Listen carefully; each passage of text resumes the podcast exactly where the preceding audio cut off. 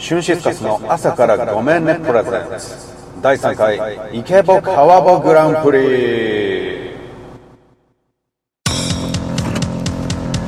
シュンシスカスの朝からごめんねというポッドキャストでイベント企画されております。えー概要は皆様にはクリスマスにちなんだセリフを言ってもらいみんなでキュンキュンしちゃおうという企画です。ぜひおき、えーご気がお気軽にご参加ください。部門は男女合わせて5つあります。ガチ部門男子ガチ部門女子フリー部門男子フリー部門女子ブスボ部門男子となっております。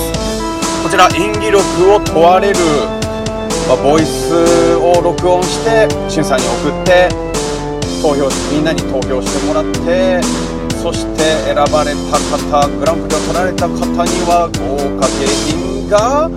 という企画になっております。こちら僕もガチ部門男子そしてガチ部門の女子ん？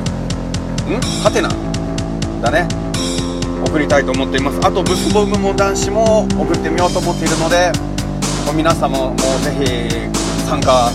または投票そしてしゅんさんのシュンシスカスの朝からごめんね朝ごめをぜひ聞いてください。投票期間は今週の12月9日まで22時までだったかな。そして投票があってこの結果を発表するのが12月24日クリスマスイブ月曜日。おそらく朝の10時頃だったかな。しゅんさんのあのツイキャスト同時進行の収録で結果発表をするとのことなのでぜひ皆様。すいませんしゅんさん雑な説明になってしまいました。ぜひ皆様楽しんでください。僕も参加します。よろしくお願いします。しゅんさんごめんなすって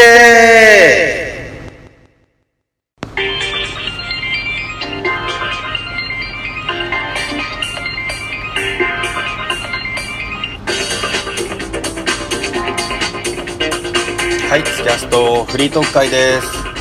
今日は雨が降っているので、さらに雑音がひどくなると思います。ご了承ください。で、先ほどに引き続き、シュンシスカその朝からごめんねの中でされているイベント、ポッドキャスト参加型イベントだったかな。一度は言われ大賞、そして頭文字がと、とで始まる人生一度は言われてみたい。セリフというのを、ポッドキャストで話をするというので、僕、この頭文字と、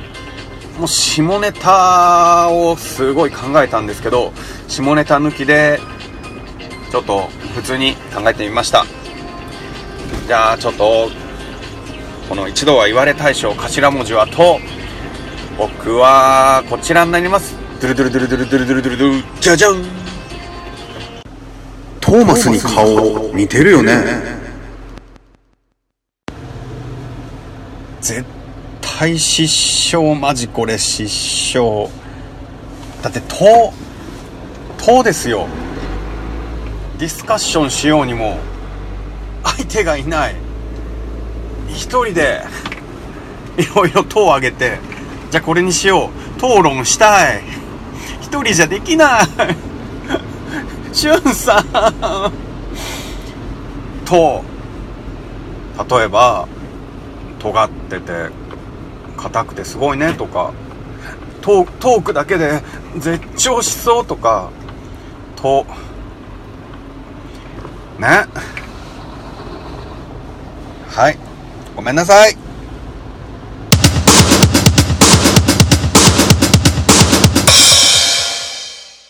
あのスキャストのポッドキャストのだいぶ初期の方で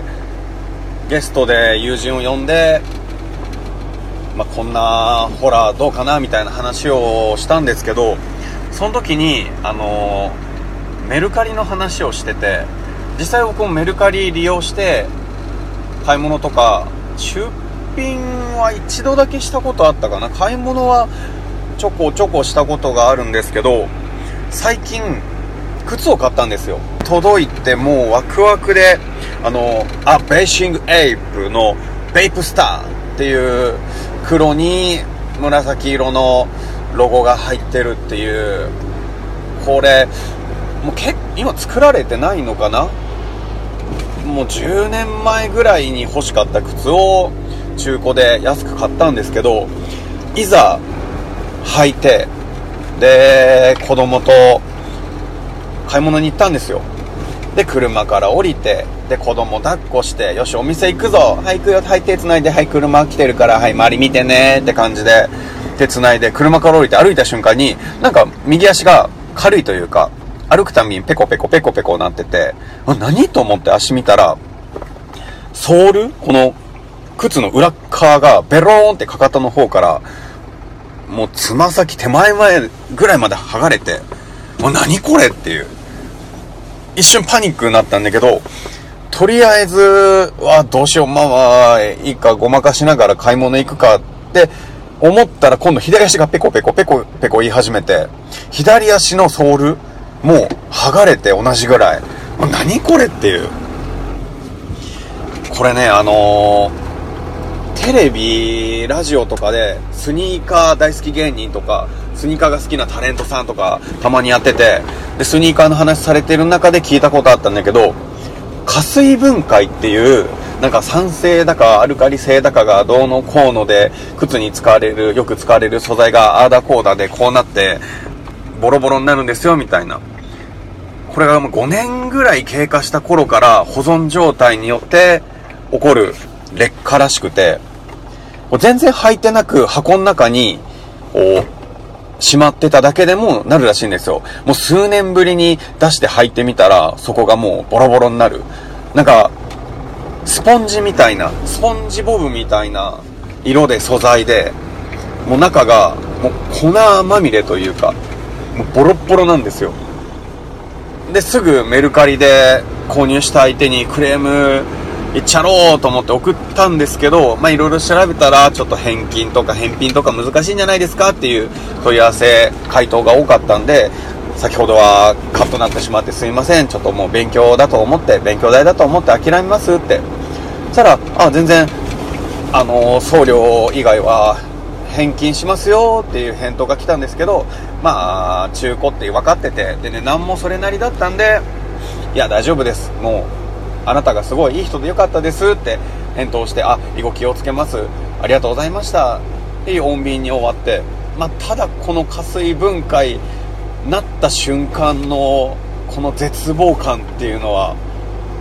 やばいですね。もう本当靴好きなんで、スニーカーが好きなんで、それはたくさん持ってないんですけど、本当にショックでした、これは。もう念願のやっと手に入った結構綺麗な感じの見た目は綺麗な感じだったんでうわこれからヘビロテで履くぞって思ってた瞬間のも初日数十分でこれだったんでちょっと泣きそうになりましたまあ結局買い物は車に積んでいたサンダルに履き替えていったんですけどこれよくあの靴買った時に画用紙みたいな紙みたいなのが靴の中に敷き詰めてあったりするじゃないですか。あれこう靴買った箱にしまう人ってまた靴の中にあの紙を戻しちゃう人がいるらしいんですけどあれダメだそうです。紙はもうすぐ出す。でこれ3代目 JSOULBROTHERS の山下健二郎君が「オールナイトニッポン」ラジオで言ってたんですけどすぐ出してでシューストッカーっていう木製プラスチックのもあるんだけど木製の足の形をしたような靴の中に入れるやつなんですけどこれを入れてでさらにジップロックにしまう。でその中に湿気を取る、あのー、ちっちゃい白い袋状の中に薬品が入ってるやつですかね。あれを入れてでさらに袋に入れて箱にしまうみたいなことをしてるらしいんですね。なんで靴を大事に取っておこうと思う人は箱にしまう時はあの紙は絶対にもう戻さないでください。入れないでください。とのことです。いやーマジショックだったな。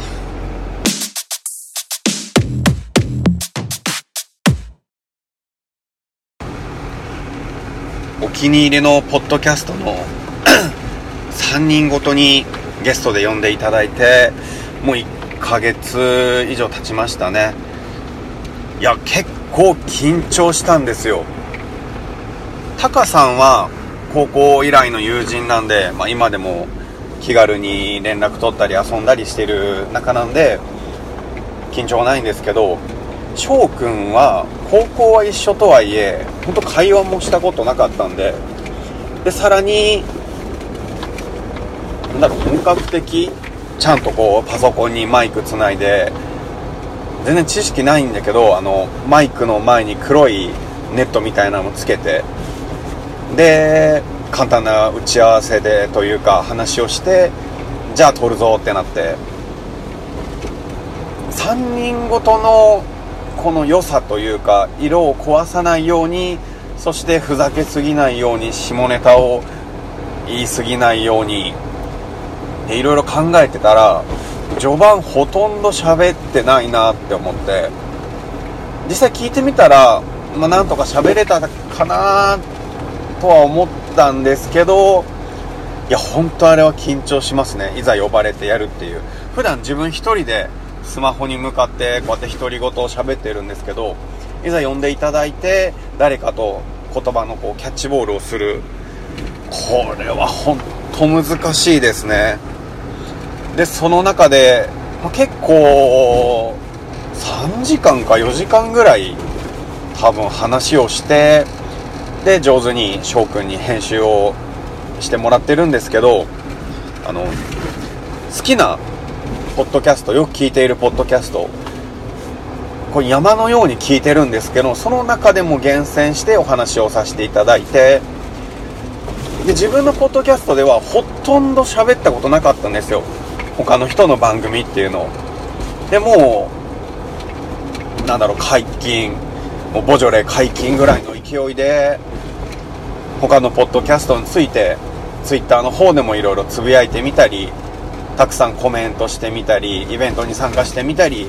コーナーに参加してみたり。あとなんだっけ。まあそんな感じですよ。解禁したんですよ。で番組の中でこう喋り足りなかった分を追記みたいな感じで Twitter で特にお気に入りはこの番組ですって並べた時に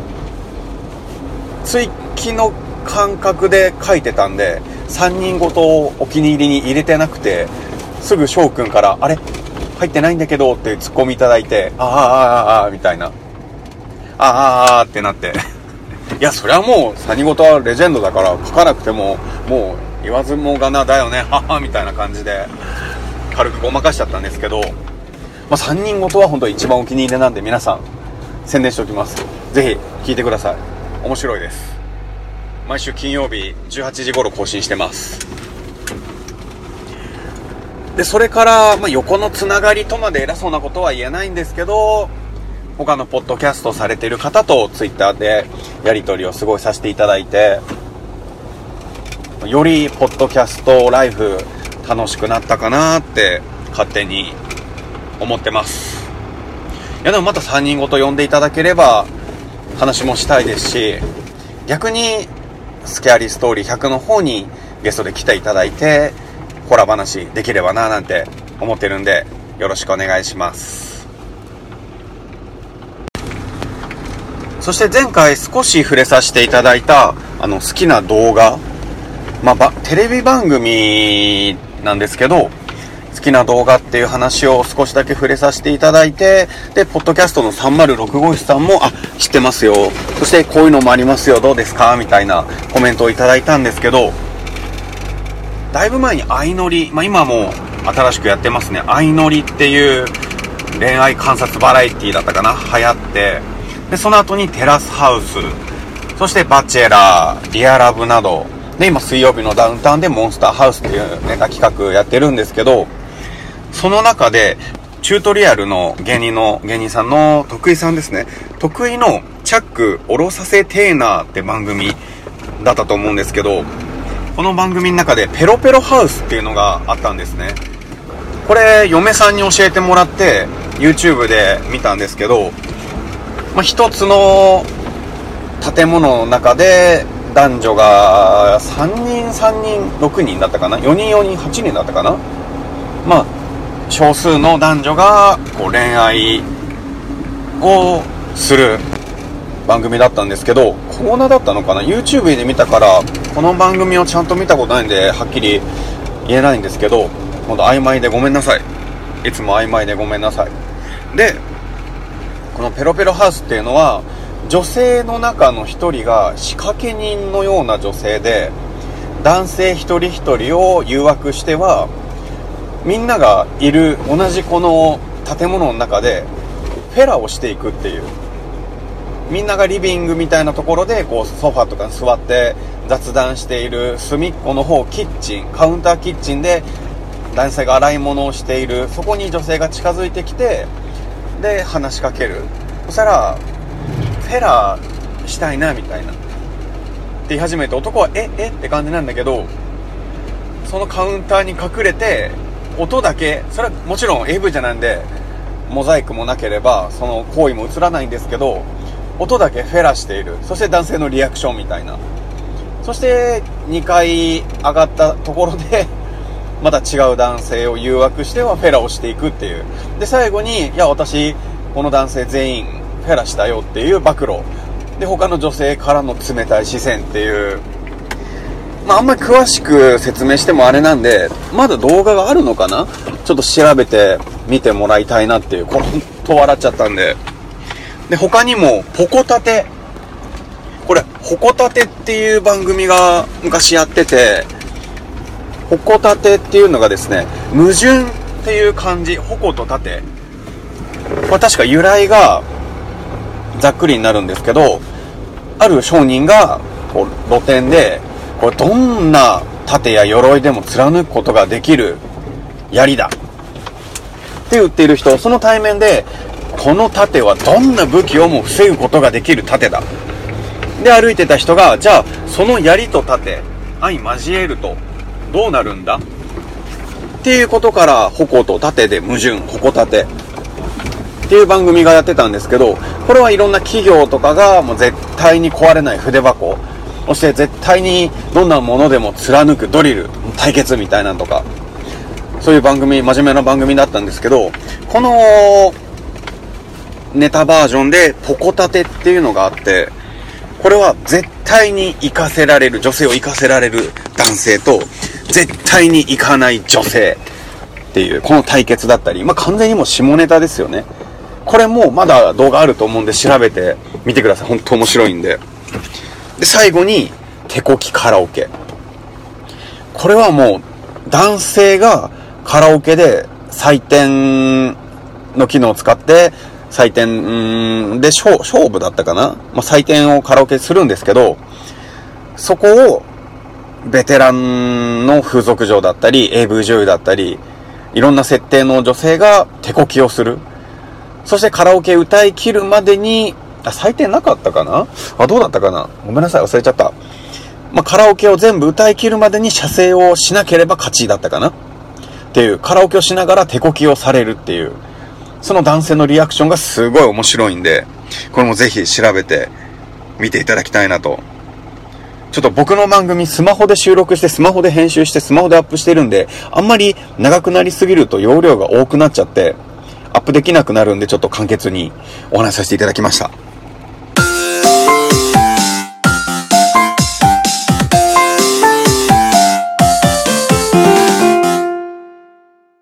手こきカラオケとか、